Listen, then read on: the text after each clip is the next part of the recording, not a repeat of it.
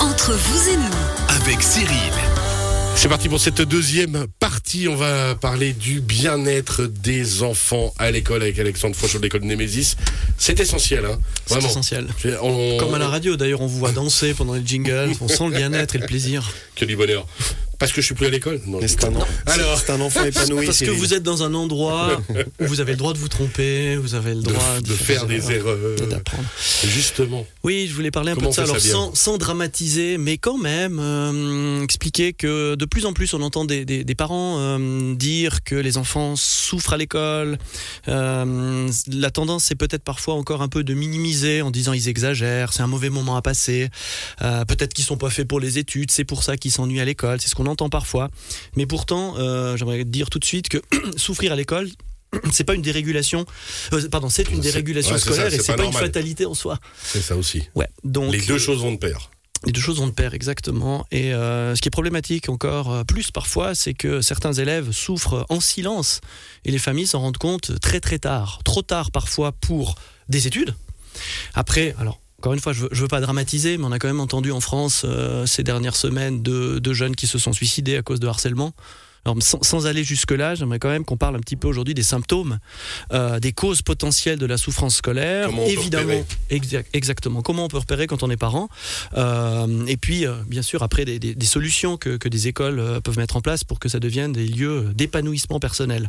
Et puis pour ça, on va s'inspirer aussi de, de recherches, notamment d'un docteur en sciences de l'éducation, Jean-François Blin, qui a beaucoup travaillé là-dessus et qui a beaucoup parlé des, des symptômes, des causes et puis des, des solutions sociologiques parfois. Maintenant, ça va être de poser cette problématique. La Oui. première chose, c'est le repère. Oui. C'est le questionnement, c'est l'échange avec, euh, avec son enfant. Alors, euh, même, même une étape juste avant, c'est euh, avant d'entrer dans le questionnement, c'est d'o- d'observer finalement. Et puis, ce qui est très important pour nous de dire aux parents, aux familles, c'est si on voit chez l'enfant un, un changement d'attitude. C'est un enfant qui aime l'école, puis tout d'un coup, on ne sait pas pourquoi, le matin, il veut plus se lever euh, pour dire ah, je veux pas aller à l'école aujourd'hui. La boule au ventre. La boule au ventre, euh, l'absentéisme, euh, le refus de travailler. Tout d'un coup, on a une remarque du prof qui dit mais c'est bizarre en classe, il veut plus écrire. Ou euh, à la maison, bah, il fait, avant il faisait ses devoirs, puis tout d'un coup, ah, il veut plus faire ses devoirs. Les notes baissent. Des difficultés soudaines relationnelles en famille. Tout d'un Mhm. coup.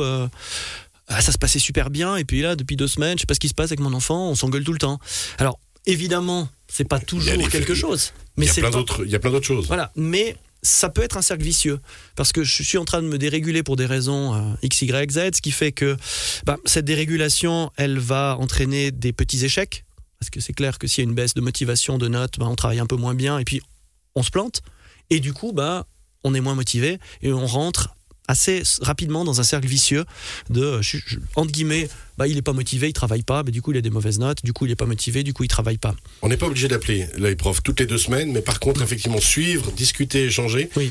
Et quand même, s'il faut, appeler justement le prof. Absolument. Et alors, comme vous disiez, je remarque ça à la maison. Je, je parle déjà avec mon enfant. J'essaie de voir, mais Mm. qu'est-ce qui se passe à l'école? Est-ce qu'il y a des choses? Et C'est pas toujours. Ah bah il est ado, c'est normal, il a plus envie de travailler. C'est pas toujours ça.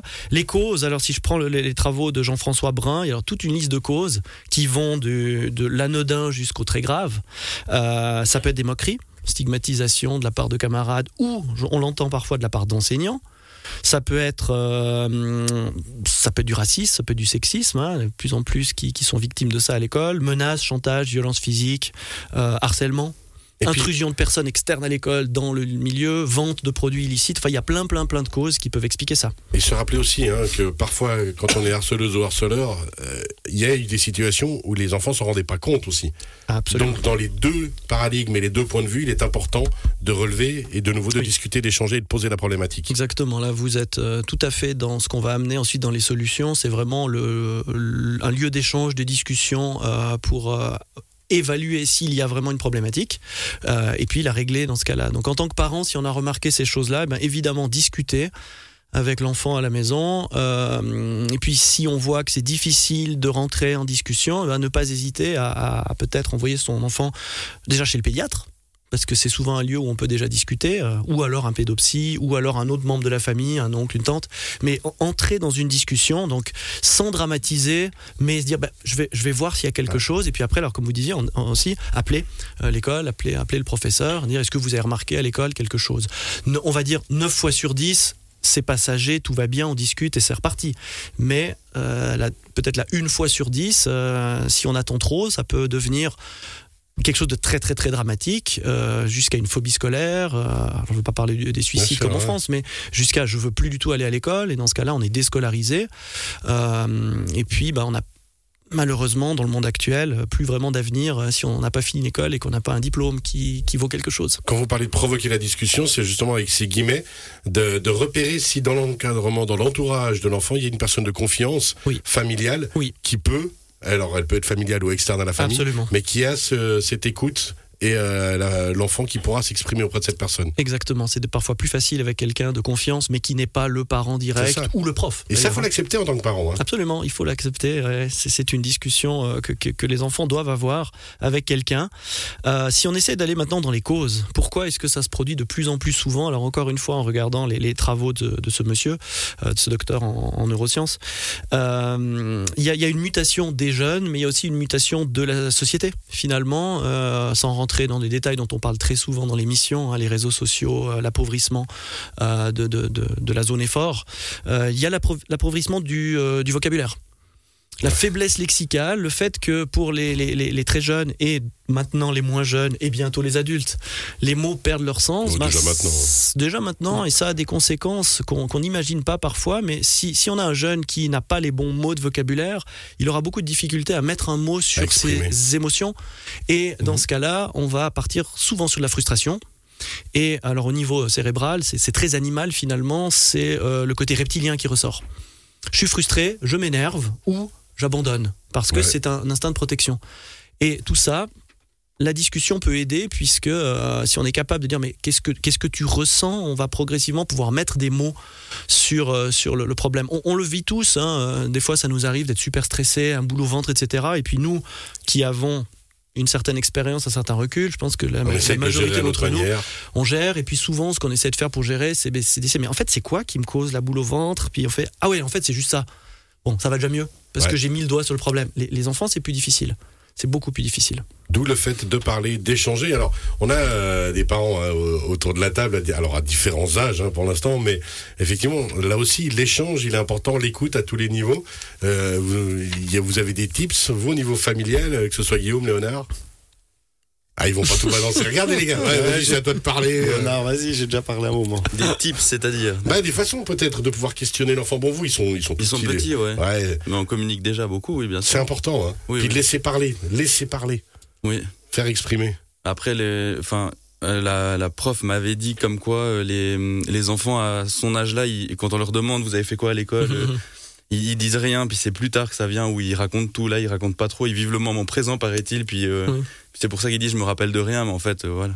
Ouais, il y a aussi, il y a aussi des âges. Hein. Effectivement, il le relève très bien. Bien sûr. mais il y, a plein de manières d'échanger euh, à, tous âges sans aller dans le. T'as fait quoi au cours d'histoire Mais euh, mais déjà, qu'est-ce t'as, as passé une bonne journée, t'as as discuté avec des copains, euh, puis euh, évidemment, si c'est possible, de souvenir du nom des copains, des copines, dire ah bah tu as vu X, tu as vu Y, ça a été aujourd'hui, enfin ce genre de choses qui peuvent parfois euh, montrer si tout d'un coup ça peut être une expression sur le visage. Hein. Je sais pas, vous parlez d'un nom de quelqu'un, les copains, puis tout d'un coup vous voyez quelque chose qui se ferme sur le visage. Bon, ça peut déjà être quelque chose, sans aller jusqu'au harcèlement, mais enfin ça peut être quelque mais après, Ça c'est exactement ce qu'on fait en tant qu'adulte quand on est des gens qu'on aime autour de nous, des, des copains et des copines, qu'on essaye justement de faire parler si on sent qu'il y a une situation, donc on mhm. est exactement dans le même cas mhm. à appliquer aux enfants. Et comme vous le dites, sans peindre le diable sur la muraille, oui. ne pas non plus négliger. Oui, exactement, parce que c'est de plus en plus fréquent, parce que, bah, je disais, la société a muté.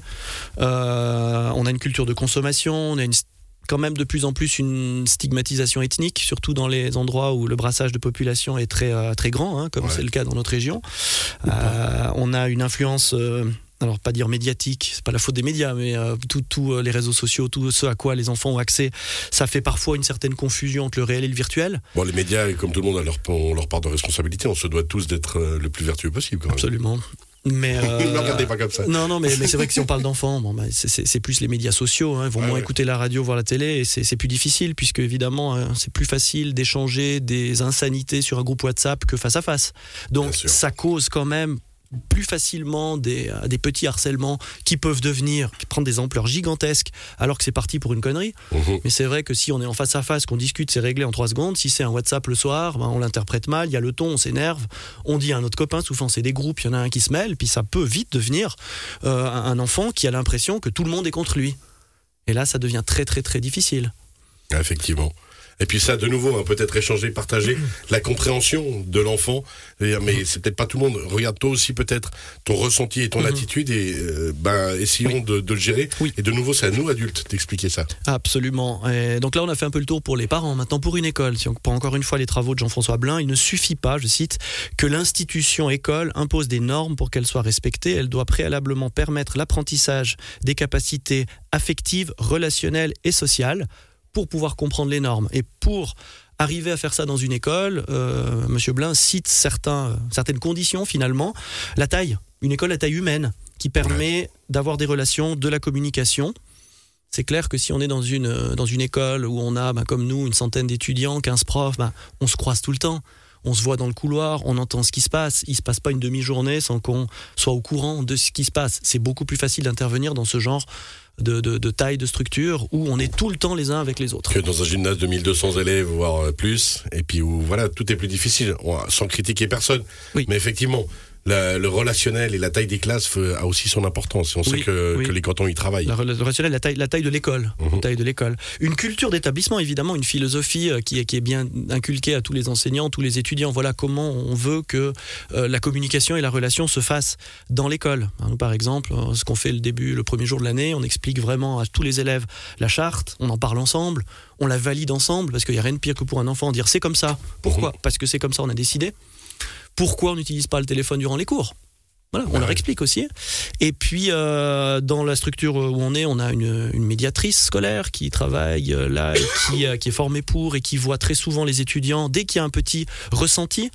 Euh, tout de suite, avant que ça devienne un drame, on a une coach qui, qui travaille avec les étudiants. euh, Les, étudiants peuvent aller la voir et puis parler euh, d'éléments. Et ça permet très souvent de mettre le doigt sur dire Ah, attention, faudra peut-être faire une petite médiation en deux élèves et c'est réglé. On est de nouveau les meilleurs amis du monde. Mais là, justement, hein, ça, ça, alors, vous l'avez mis en place chez vous et on, on voit que ça se met de plus en plus en place hein, dans les écoles. Et de nouveau, ne pas hésiter, en tant que parent, en tant qu'élève, à faire appel À faire appel. aux personnes qui sont là pour pouvoir partager, échanger et puis mettre le point, peut-être mettre le doigt, pardon, sur les situations. Exactement, et ça, ça doit être une, euh, une, une transparence en tous les partenaires, l'enfant, les parents, les enseignants, la direction, la médiation, etc., etc.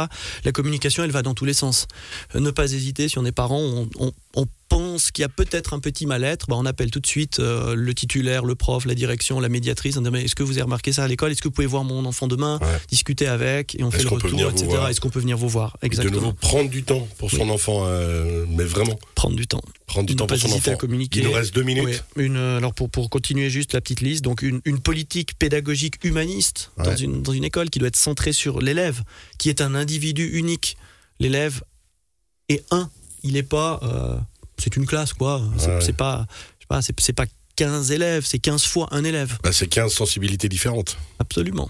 Et 15 styles pédagogiques différents, on va pas revenir sur, sur Ouais, le test. Braincore, mais 15 manières de travailler, donc on doit tous les traiter comme des êtres humains, adultes, même si c'est des jeunes, c'est des adultes avec qui on peut avoir une discussion, euh, et ils sont tous différents. Donc on doit vraiment travailler avec cette idée-là. Euh, donc vraiment le résumé, une communication constante entre les différents acteurs qui gravitent autour euh, de l'enfant. Et ça c'est extrêmement important qu'une école puisse mettre ça en place.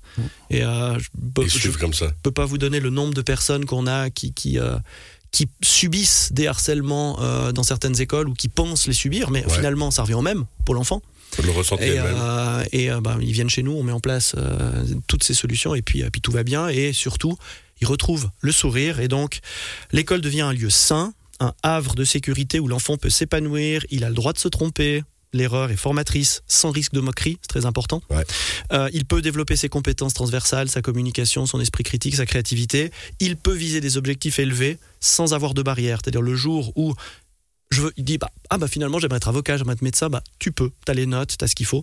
Et puis enfin, peut-être le mot le plus important pour le mot de la fin, il peut étudier et y prendre du plaisir. Et ça reste le plaisir, la valeur essentielle. On le rappellera vraiment à réécouter hein, le podcast de Radio Chablais cet après-midi avec Alexandre Fauchot de l'école Némésis. Par contre, je vais pas être méchant, les gars. Là, il- fait le malin.